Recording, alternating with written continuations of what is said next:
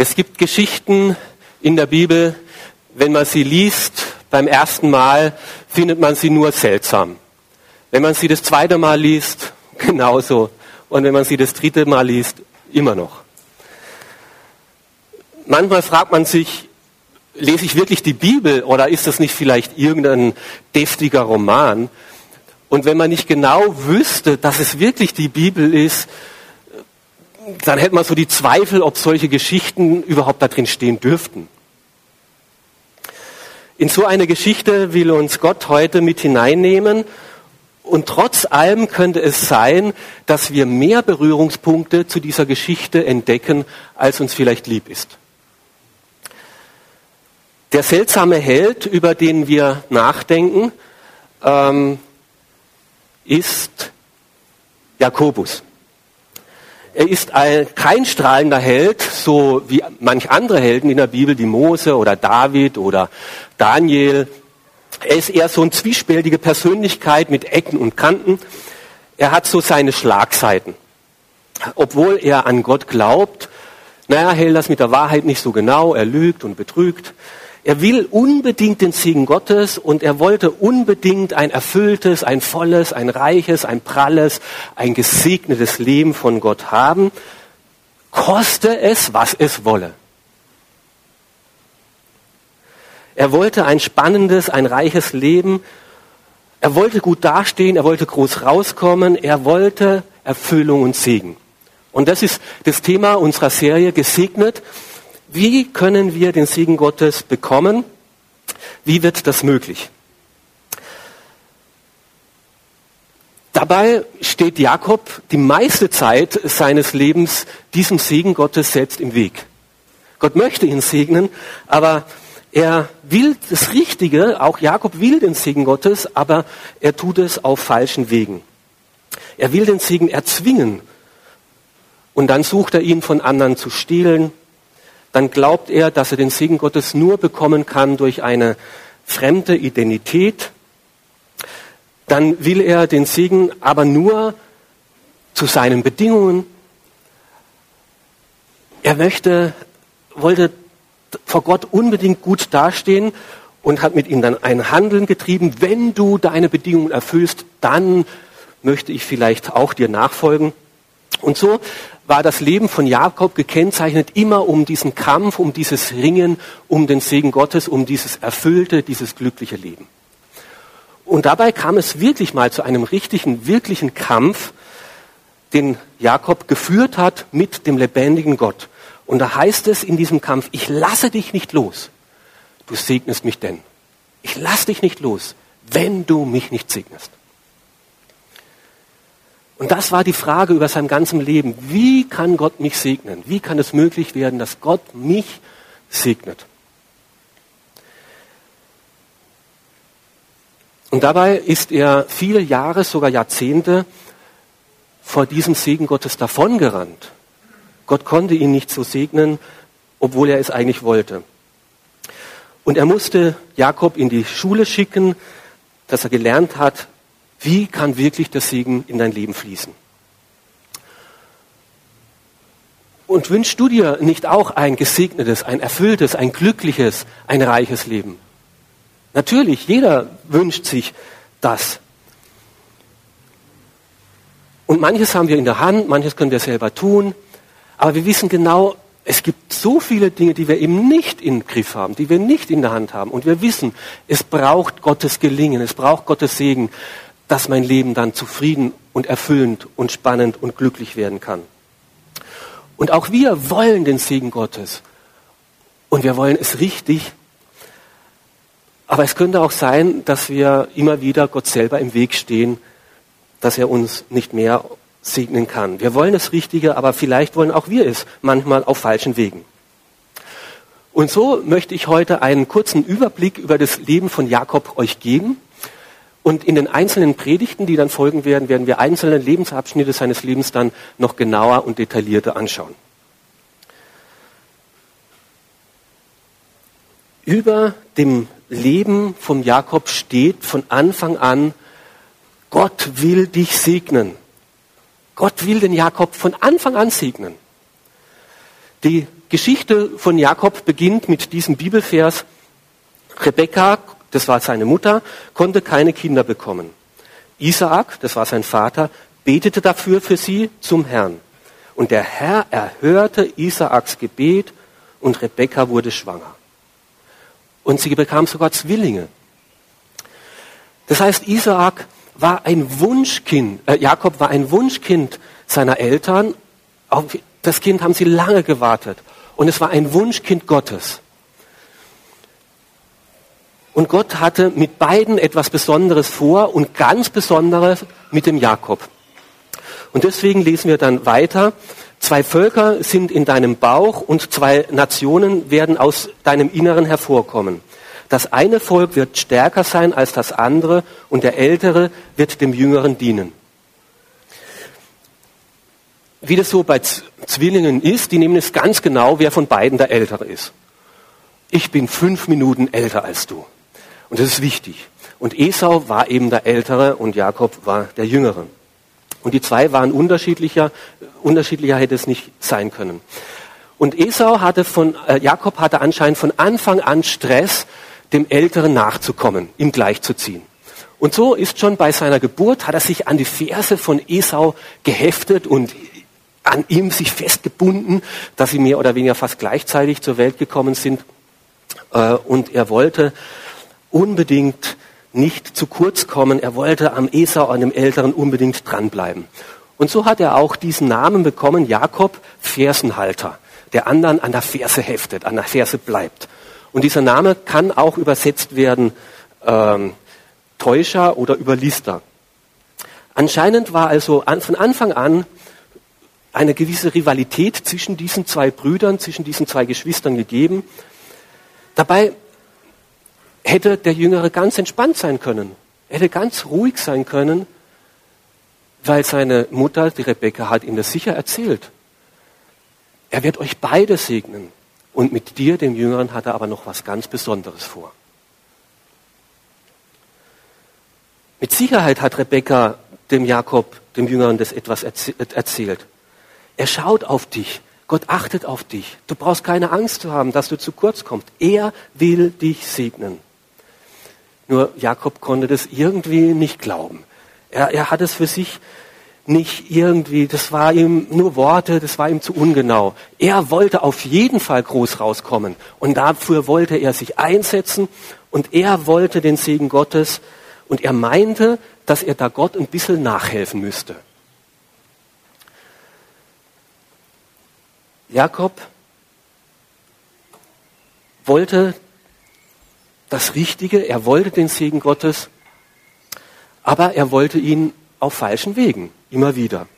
Und das erste dieser falschen Wege war, er wollte den Segen erzwingen. Er meinte, Gott nachhelfen zu müssen. Jetzt bin ich schon so und so alt und jetzt musst du mich segnen. Notfalls helfe ich dir nach und betrü mit Betrug. Er wollte anderen den Segen stellen, stehlen, weil er nicht glauben konnte, dass Gott zu seiner Zeit ihn eh segnen wird, so wie er es will. Und so betrügt er seinen älteren Bruder. Wir lesen das in 1. Mose 25 ab dem Vers 9, äh, 29. Eines Tages kochte Jakob einen Eintopf. Da kam Esau erschöpft von der Jagd zurück. Er sagte zu Jakob, ich bin hungrig, gib mir von deinem roten äh, Eintopf, und, äh, den du gekocht hast. Jakob entgegnete, gut, aber nur, wenn du mir dafür dein Erstgeburtsrecht verkaufst. Und bei diesem Erstgeburtsrecht, da geht es eben um diesen besonderen Familiensegen. Den Segen, den Gott schon äh, Abraham gegeben hat. Den Abraham an den Isaak, den Vater von Jakob, weitergegeben hat. Und er hat gesagt, und diesen Segen, den brauche ich unbedingt weil dann bin ich der Gesegnete, dann komme ich groß raus, dann werde ich das Land ererben, werde ich das große Volk werden. An den Segen muss ich nah rankommen. Und er meinte jetzt, Gott etwas nachhelfen zu müssen, dass er jetzt Gott ein bisschen Druck machen müsste, dass er an diesen Segen rankommt und notfalls auch mit menschlichen Mitteln. Auch heute wird man es vielleicht nicht so, so direkt sagen, aber vielleicht haben wir auch ganz klare Vorstellungen über unser Leben. Ich möchte einmal das und das. So soll mein Leben sein. Und Gott hat mich zu segnen. Und zwar genau so, wie ich mir das vorstelle. Ich erwarte von Gott, dass er mich segnet.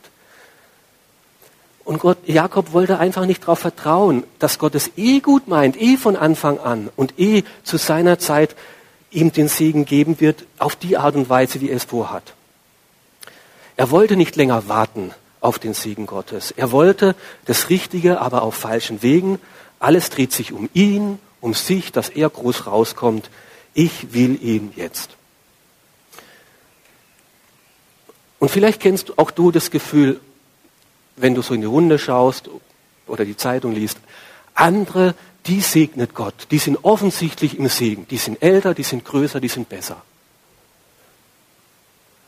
Und du ein bisschen neidisch wirst auf die anderen, die offensichtlich es so viel besser und schöner haben.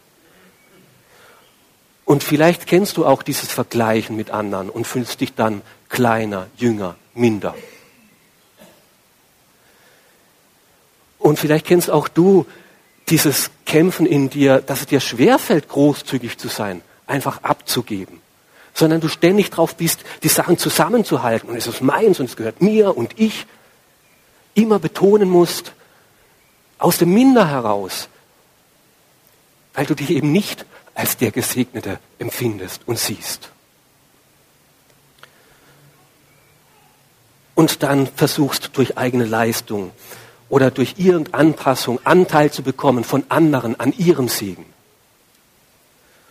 Ich kenne es von der Jugendarbeit in Wien. Wir hatten eine gesegnete, blühende Jugendarbeit und mancher unserer Mitarbeiter kam nur in unser Team, um etwas abzubekommen von diesem Segen, von diesem lebendigen Gott, den wir da miteinander erlebt haben und gelebt haben.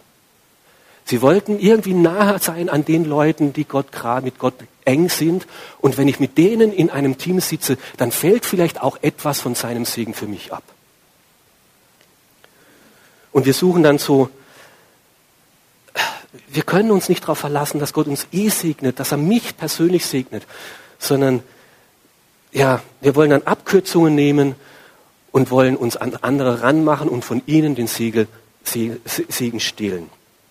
Von, wir wollen den Segen haben, aber wir wollen nicht, wir kennen noch nicht einmal den Schöpfer, den Segensgeber. Eigentlich ist er uns auch nicht wichtig. Ich will nur seinen Segen. Und so sucht Jakob weiter, den Segen zu errangen und weiter auf falschen Wegen. Er sucht den Segen durch eine falsche Identität zu bekommen.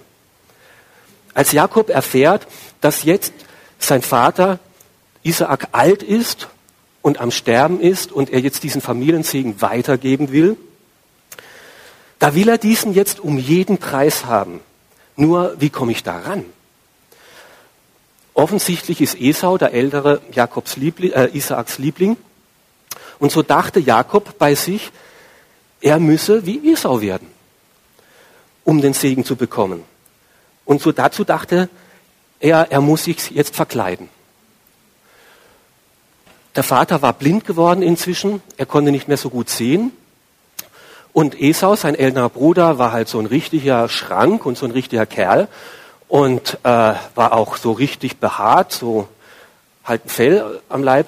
Und er war mehr so ein bisschen schmächtig und mehr so ein bisschen glatt. Äh, äh, und da hat er gesagt, okay, jetzt muss ich mir da die Schulterpolster reintun unter meinen Mantel und jetzt muss ich mir dann Fell überziehen über den Nacken und über die er hat sich im wörtlichen Sinne zum Affen gemacht und hat sich verkleidet. Und als er da dann zu seinem blinden Vater kam, sagt der Vater, komm näher, forderte Isaak ihn auf. Ich will mich davon überzeugen, ob du wirklich mein Sohn Esau bist oder nicht. Und Jakob betrügt seinen Vater. Er glaubt nicht, dass sein Vater ihn den Jüngeren segnen könnte. Er denkt, er müsse sein wie sein Bruder, er müsse jemand anders sein. Nur so kann der Segen zu ihm kommen. Und sein Vater fragt ihn, wer bist du? Diese Frage, von der John Eldridge auch in diesem Buch schreibt, wo die Söhne eine Antwort drauf wollen. Und Jakob konnte nicht zu sich stehen und nicht sagen, ich bin Jakob. Ich bin der Jüngere. Er muss lügen. Ich bin Esau. Er wollte größer sein, als er wirklich ist. Er wollte eigentlich ein anderer sein. Er konnte nicht zu sich stehen. Er musste sich Fälle anlegen. Er musste sich zum Affen machen. Er musste jemand anderes sein. Und die Frage ist auch für uns heute, was würdest du sagen, wenn Gott heute oder dein Vater dir heute fragt, wer bist denn du? Wer bist du? Bin ich wirklich der, der ich bin? Kann ich zu mir stehen? Ich bin Jakob. Oder ich bin. Oder brauche ich immer noch den Kampf um den Segen? Vielleicht einen Titel, vielleicht einen Gehaltscheck, vielleicht eine gute Figur, eine, einen besonderen Erfolg, um meinen Vater zu beweisen, dass er mich segnen kann. Weil so wie ich bin, kann er mich ja nicht segnen.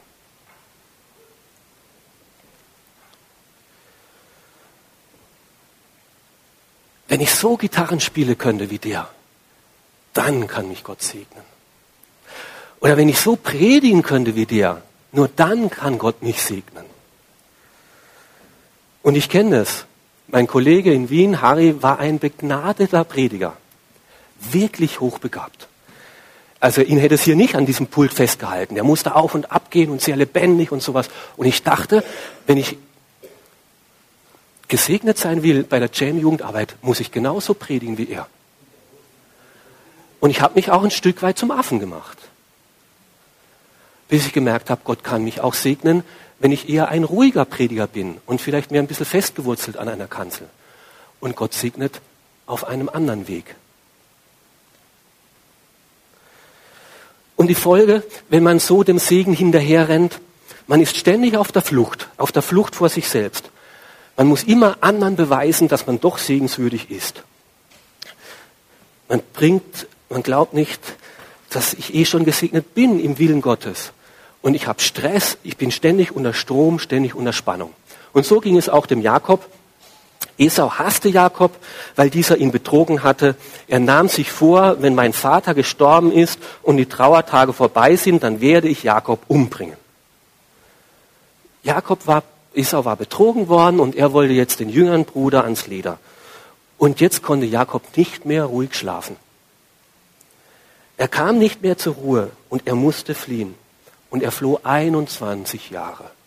21 Jahre war er auf der Flucht auf der Flucht vor sich selbst, auf der Flucht vor seiner eigenen wirklichen Identität, immer auf der Suche, jemand anders zu sein, größer zu sein, als er eigentlich ist. Und er musste immer jahrelang beweisen, dass er doch den Segen verdient hätte. Er war die ganze Zeit innerlich angespannt und angestrengt. Dabei wollte Gott ihn segnen von Anfang an. Und auch jetzt, wo er wieder auf der Flucht war, jetzt, wo er an der Grenze in ein fremdes Land war, ist Gott dem Jakob in einem Traum erschienen und hat gesagt, auch selbst wenn du auf der Flucht bist vor deiner Vergangenheit und selbst wenn deine Zukunft im Dunkeln liegt, du sollst wissen, der Blick nach oben ist für dich immer offen. Die Leiter in den Himmel ist offen. Und Gott schaut auf dich.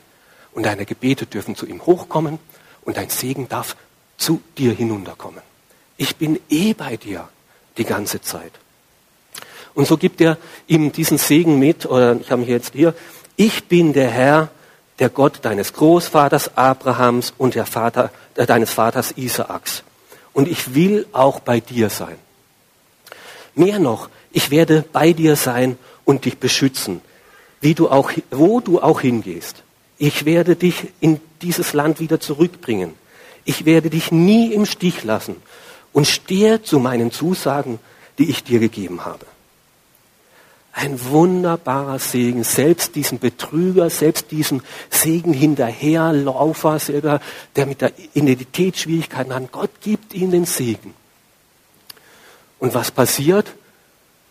Er will diesen Segen gar nicht annehmen. Er merkt gar nicht, dass Gott ihn eh bedingungslos segnen will. Er meint, er müsste jetzt Gott ein Gelübde tun, damit er diesen Segen erst verdient. Er hört, was Gott ihm sagt, aber er hört es nicht. Er hört es mit den Ohren, aber es kommt nicht in sein Herz, dass Gott wirklich gnädig ist. Und am nächsten Morgen, wo er aufsteht, da betet er dieses Gebet. Wenn Gott mir beisteht und mich auf diese Reise beschützt, wenn er mir äh, genug Nahrung und Kleidung gibt und wenn er mich wieder heil zu meiner Familie zurückbringt, dann soll er mein Gott sein. Gott will alles für den Jakob tun und er kann es nicht annehmen. Er meint, ich muss mittun. Das kann ja nicht so einfach so sein. Er macht Gelübde, Versprechungen. Also wenn du mir was von deinem Segen gibst, also wenn ich ganz brav bin und alles richtig mache, dann vielleicht, dann kannst du mich segnen. Er geht mit Gott so eine Art Handel ein. Wenn du deine Bedingungen erfüllst, erfülle ich meine Bedingungen. Erst wenn du genau nicht so segnest, wie ich das jetzt will, und zwar das ist jetzt so, zuerst das möchte ich von dir und dann das zweite möchte ich von dir und das dritte möchte ich von dir. Wenn du mich genau so segnest, dann hast du das Glück, dass ich dich nicht zu meinem Gott mache. Ein bisschen sehr vermessen, oder? Aber vielleicht ist diese Haltung uns doch nicht ganz so fremd. Vielleicht gehen auch wir manchmal so mit Gott um ich möchte dir ja gerne meinen Zehnten geben, aber erstmal musst du mich so oder so oder so segnen. Nur wenn du mich so segnest, wie ich mir das vorstelle, dann kann ich dir ein bisschen was abgeben. Aber das ist kein Glaube. Das ist ein Kuhhandel mit Gott. Wenn du deine Voraussetzungen erfüllst, dann bin ich auch bereit, in Gottesdienst zu kommen. Und Gott möchte uns darüber helfen und sagen, das macht ihn eigentlich traurig, wenn wir so mit ihm umgehen. Und sagt, das ist nicht reif. Da muss ich dich noch ein bisschen in die Lebensschule schicken, dass du mich besser kennenlernst. Dass ich nicht mit dir nur einen Handel eingehen möchte.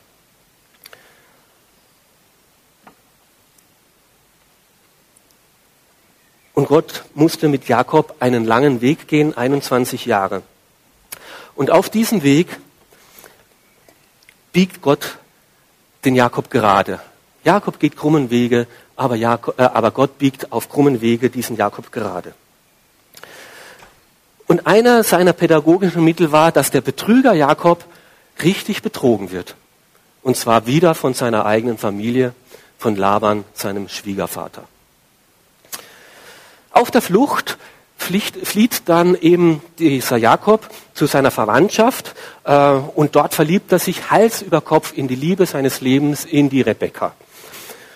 Und der Schwiegervater sagt, okay, ich habe nichts dagegen, aber Brautpreis. Und weil er nichts hatte, mit nichts ausgereist ist auf der Flucht, hat er sieben Jahre arbeiten müssen, um den Brautpreis aufzubringen, um dann die Rebekka heiraten zu können. Rahel, Entschuldigung, Rahel. Danke. Okay, und der Laban war aber ein wirkliches Schlitzohr und er jubelte ihm die ältere Tochter unter. Wie man das macht, ich habe keine Ahnung, aber ähm, irgendwie. Ähm, und dann, ach, so ein Pech.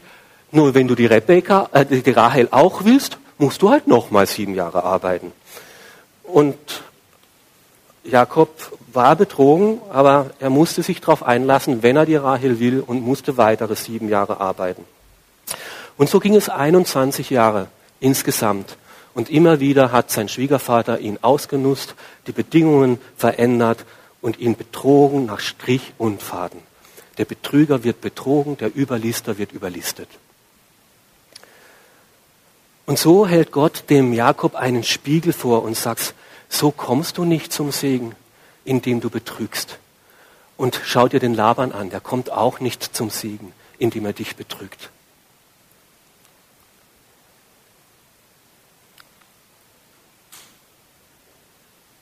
Und so ist es, wenn du innerhalb deiner eigenen Familie betrogen wirst. Das ist nicht gut, das ist nicht der richtige Weg.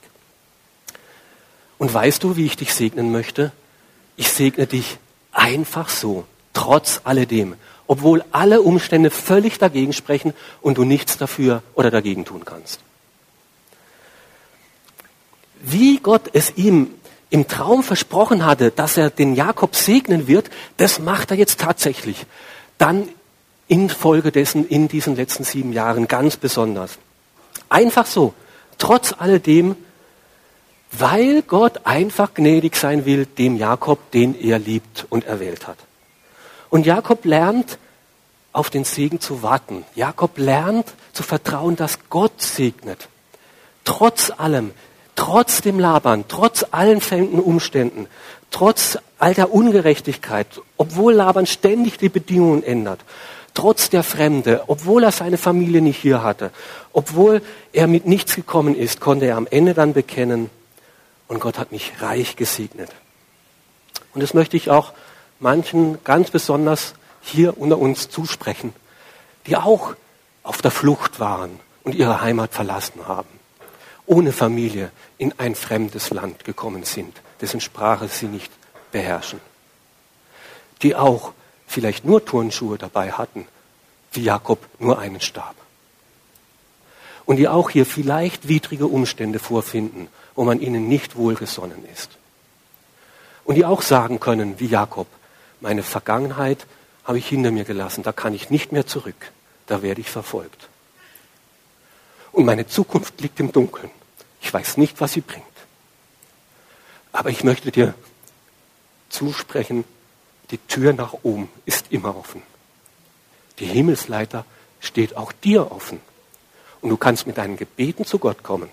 Und Gott hört auf deine Gebete und nimmt sie ernst und nimmt sie wahr. Und Gott kann dich segnen. Mehr als du dir je jetzt vorstellen kannst. Trotz widriger Umstände kann er dir hier eine Familie schenken, kann er dich zu reichem Besitz führen.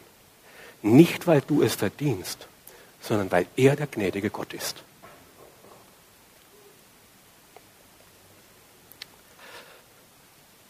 Als Jakob nach 20 Jahren, 21 Jahren, wieder in seine Heimat zurück will, da bekennt er das. Hätte Gott, der Gott meines Großvaters Abrahams, nicht mir beigestanden, dann hättest du mich mit leeren Händen gehen lassen. Aber ich gehe jetzt nicht mit leeren Händen. Ich habe eine reiche Familie. Ich habe Nachkommen und ich habe einen reichen Besitz. Und hätte Gott mir nicht beigestanden, er war der Grund, warum ich diesen Segen erlebt habe, wäre ich mit leeren Händen nach Haus gegangen. Und bevor Jakob jetzt wieder in seine alte Heimat zurückgekommen ist, an der Grenze zu seiner Heimat, hat Gott, hatte äh, Jakob nochmal so einen richtigen Kampf, einen richtigen Kampf um den Segen Gottes. Gott hat sich ihm in den Weg gestellt und wollte es noch einmal wissen. Wovon erwartest du Segen? Wenn du jetzt wieder zurückgehst in mein Land, in dein Land, das ich dir verheißen habe, schon wo du ausgezogen bist, wenn du jetzt wieder zurückgehst in dieses Land, worauf baust du? Und Jakob kämpft mit Gott und wird endlich ehrlich. Es ist ein seltsamer Kampf. Wir werden dann in einer Predigt noch genauer eingehen, wie kann man mit Gott kämpfen? Geht das überhaupt? Äh, es ist der Engel des Herrn, einmal wieder als Mensch bezeichnet, dann wieder als Gott. Aha, tickt's da manches? Wer wurde als Mensch und Gott zugleich? Hm? Ähm, okay, werden wir einfach dann noch später. Aber er hat mit diesem Mann gekämpft. Und worum ging es? Es ging wieder um diese Jakobsfrage. Lebensglück. Wie bekomme ich das Lebensglück? Wie bekomme ich den Segen? Und Jakob sagte, ich lasse dich nicht. Du segnest mich denn. Und die Frage, die dieser Mann dem Jakob stellt, wer bist du?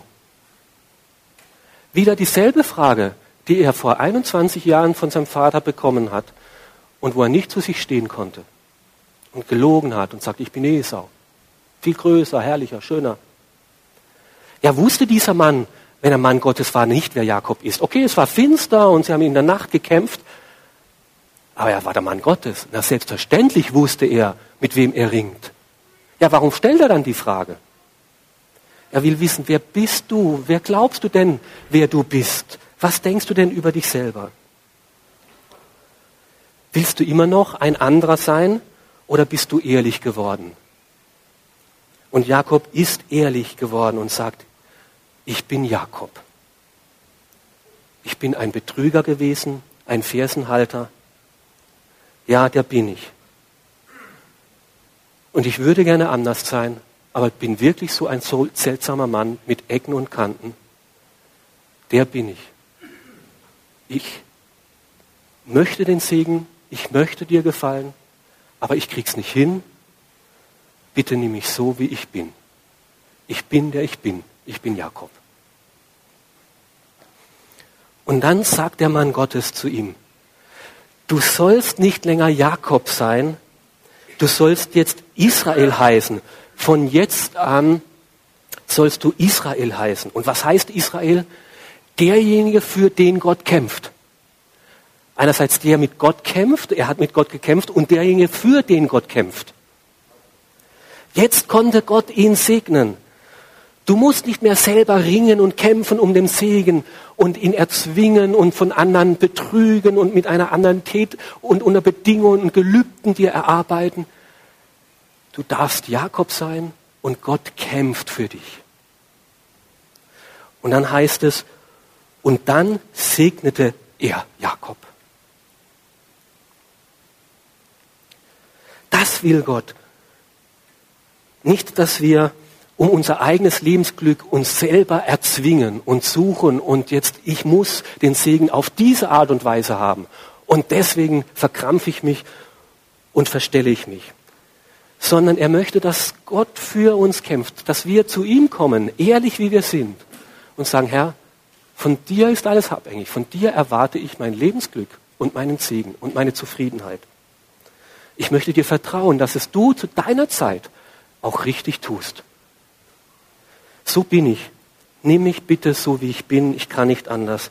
Sei du mir gnädig und segne mich. Und im Neuen Testament lesen wir nichts anders, wenn dann Gott zu Paulus sagt und ihm dasselbe auch beibringt. Lass dir an meiner Gnade genügen, denn meine Kraft ist in den Schwachen mächtig. Du musst nicht stark sein. Du musst nicht die Kraft in dir selber hervorbringen. Lass dir an meiner Gnade genügen. Weil wenn du schwach bist, bin ich stark in dir und kann dich noch viel mehr segnen.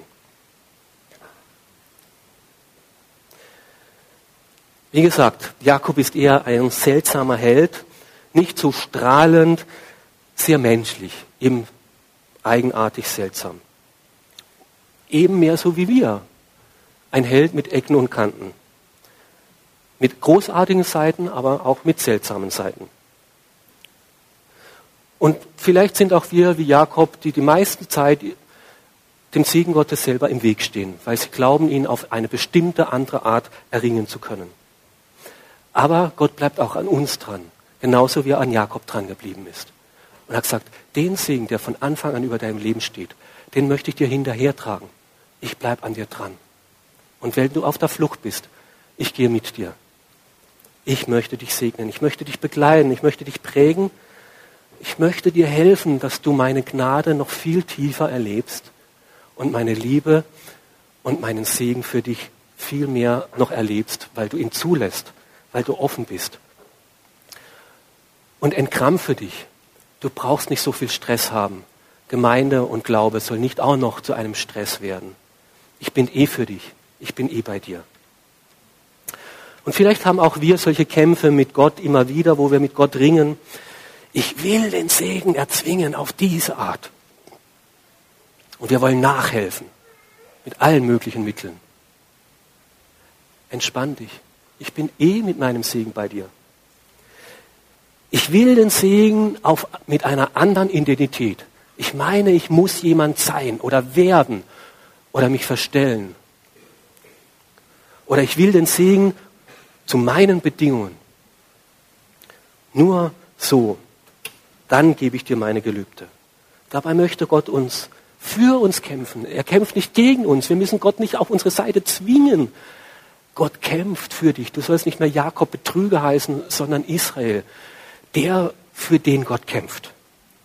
Wie viel entspannter könnten wir unseren Glauben leben, wenn wir von Anfang an das mehr begreifen, hören würden, nicht erst nach 20, 30 Jahren wieder Jakob, dass wir das zulassen, dass Gott uns segnet Herr, segne mich, trotz meiner Ecken und Kanten, obwohl ich Jakob unter anderem auch ein Betrüger und Fersenhalter bin. Segne mich. Und Gott wartet so lange, bis wir kommen zu ihm und so ehrlich werden und sagen, ja, ich bin, der ich bin.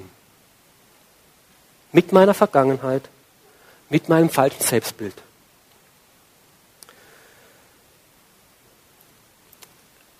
Beim Nachdenken über diese Geschichte von Jakob ist mir doch aufgefallen, dass ich mehr Parallelen mit diesem Jakob habe, als mir eigentlich lieb ist. In meiner Familie bin auch ich der zweite Sohn, der jüngere Sohn. Und ich, auch ich kenne die Rivalität zwischen Geschwistern. Denn auch mein älterer Bruder war der Liebling meines Vaters und ich mehr der meiner Mutter. Es hat ganz berechtigte Gründe. Mein Vater war Gärtner und mein Sohn, äh, mein älterer Bruder ist Gärtner geworden und die hatten einfach viel miteinander zu tun äh, und zu reden.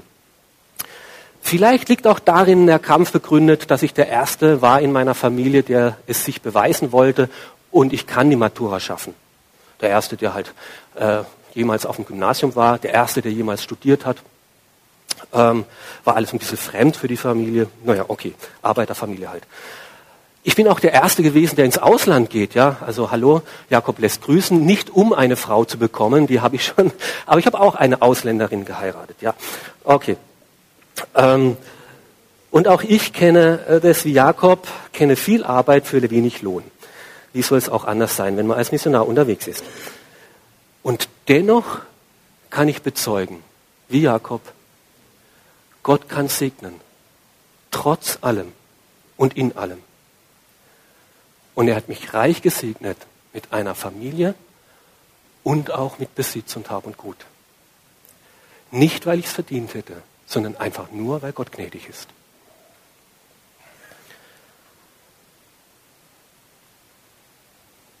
Und auch ich kenne immer noch diesen Kampf mit Gott. Herr, ich lasse dich nicht, du segnest mich denn. Auch ich möchte immer noch mit Gott kämpfen, weil ich nicht vertraue, dass er es eh will. Und sag, Herr, äh, warum nicht mehr, nicht so, wie ich mir das vorstelle mit der Gemeinde und so. Und Gott sagt vielleicht auch zu mir, Hans-Peter, sei ganz entspannt. Ich segne dich von Anfang an. Du musst ihn gar nicht erzwingen. Lass dir an meiner Gnade genügen denn meine Kraft ist in den Schwachen mächtig. Und vielleicht stellt auch Gott uns die Frage und mir die Frage, Hans-Peter, wer bist du? Bist du schon da angekommen, dass du sagst, ich bin Hans-Peter, mit Ecken und Kanten. Ich bin, der ich bin.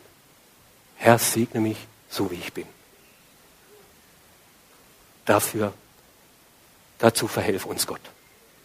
Amen.